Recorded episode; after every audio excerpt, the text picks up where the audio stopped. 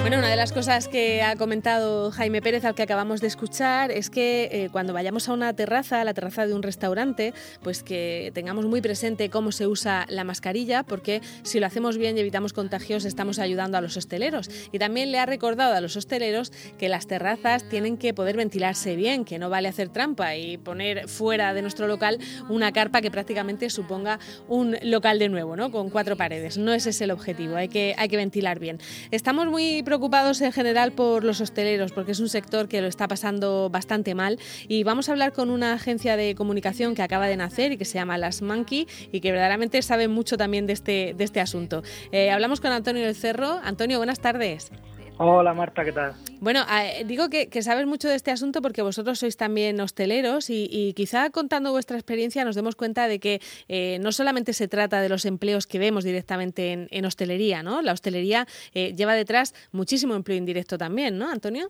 Muchísimo, muchísimo. Y nosotros creamos la empresa por eso, la agencia de comunicación porque nosotros en nuestra empresa teníamos tres personas en un departamento de comunicación de una empresa hostelera. y, cuando empezó todo el tema de la pandemia, pues teníamos dos opciones, o, despedirlos porque no teníamos trabajo para ellos, o, darles más trabajo. Y nosotros siempre hemos apostado por el trabajo. Entonces, con, teníamos gente con muchísimo talento en nuestra empresa y no queríamos perderlo y decidimos crear esta, esta agencia de comunicación para, para ayudar a otras empresas.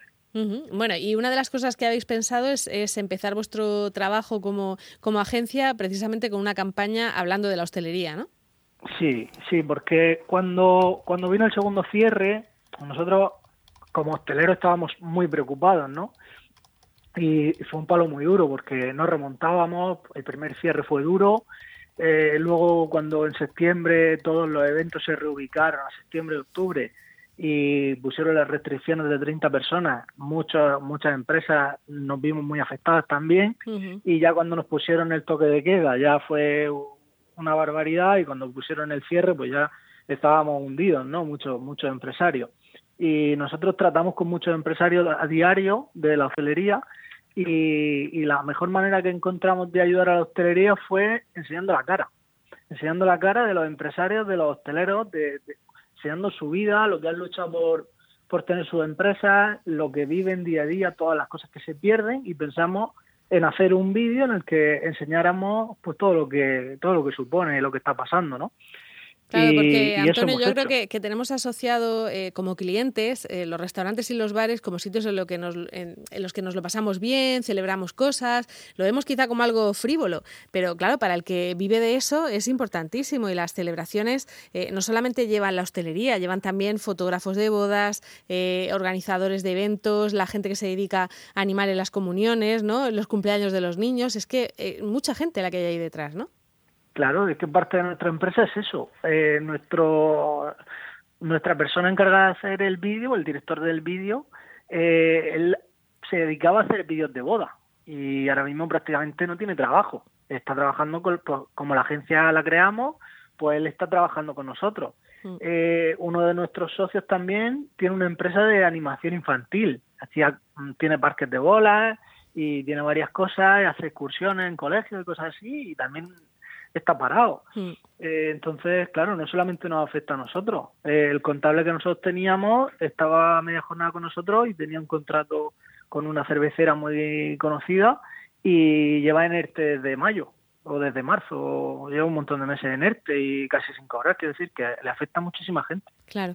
Bueno, vamos a escuchar un poquito de vuestro de vuestra campaña.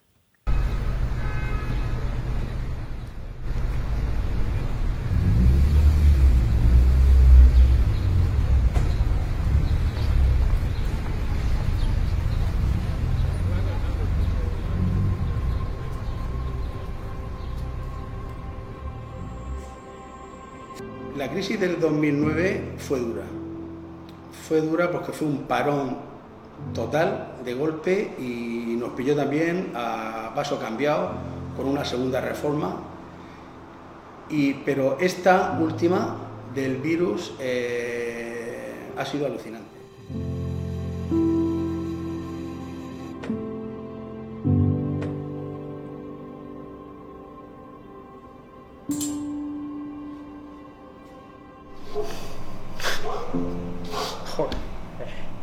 Para mí esto es mi vida. Yo no, no, no podría hacer otra cosa. Se hacen más cosas, pero es que no podría hacer otra cosa.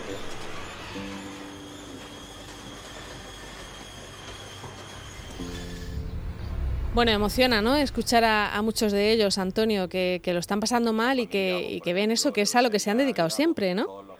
Sí, aparte fue, fue muy fuerte porque eh, el primer vídeo que grabamos es, el segundo corte que has puesto, ¿no? Que es Juan mm. Pablo de Barriga Verde. Y nada más llegar, encendemos las cámaras, se pone delante de la cámara y le hago la primera pregunta y empieza a llorar. Y empieza a llorar él, empieza a llorar el cámara, empieza a llorar yo. Claro. Y madre mía, la primera entrevista. Esto va a ser duro, ¿no? Digo, madre mía, ¿qué vamos a hacer aquí? y, y, bueno, luego vamos a los sitios y era con un poco con el cachondeo, ¿no? A ver si va a llorar. Y, lloramos, yo lloré. Y lloramos bastante.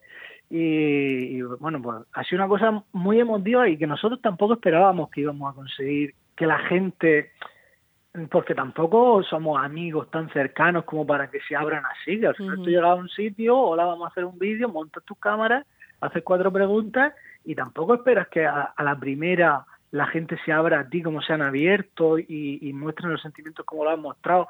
A mí me ha encantado. Yo creo que es de las cosas más bonitas que he hecho. Bueno, verdaderamente eh, los vídeos son muy emotivos y creo que además de una campaña queréis hacer un, documental, ¿no? Sí, a ver, la campaña consiste, son cuatro, cuatro vídeos que van a ir saliendo cada martes, ¿vale? El que habéis visto es el primero, y todos los martes irán sucediéndose una serie de vídeos hasta cuatro. Y acaba con un documental, ¿vale? Que estamos terminando de montar, que será relativamente largo, y, queremos ponerlo, eh, queremos hacer una, una inauguración en un, en un cine. Estamos en negociaciones con ellos y queremos que se pueda emitir en un cine la, primera visualización del documental. Bueno, pues vamos a ver si, si lo conseguís, ¿no? Y, mientras, pues seguís dedicándoos a, a, lo que es ahora lo vuestro, ¿no? Que es la comunicación. Claro, estamos, bueno, nosotros tenemos la empresa de comunicación que empezó hace un par de meses y vamos trabajando bastante bien, está teniendo mucha acogida y desde que tenemos lo, desde que sacamos el primer vídeo está siendo un boom porque no paran de llamarnos y, bueno y estamos con los, con los restaurantes de hecho ahora mismo estoy en el restaurante preparando el servicio del mediodía. Mm. pues bueno con un poco de dificultad porque solo podemos usar terraza y con la lluvia es difícil. Hoy va a ser un día difícil sí y bueno pues esperando a ver si mañana hace un poco de mejor tiempo y podemos trabajar un poquito más. Pero bueno eh, nosotros somos somos un gremio que somos capaces de reinventarnos las veces que sea necesario. Soy resistente, sí. Bueno, pues eh, nos, ha gustado mucho esta campaña de Soy, de Soy Hostelero porque, bueno, pues refleja esa parte, ¿no? Que, que en los bares parece que no pega el que haya gente triste, que haya gente que lo está pasando mal, pero es que verdaderamente son unos momentos muy, muy duros para todo el sector de, la hostelería. Antonio del Cerro, muchísimas gracias y, y suerte con este nuevo proyecto también. Muchísimas gracias a ti, Marta, por darnos voz. Hasta luego. Venga, hasta luego. En Onda Regional, El Mirador.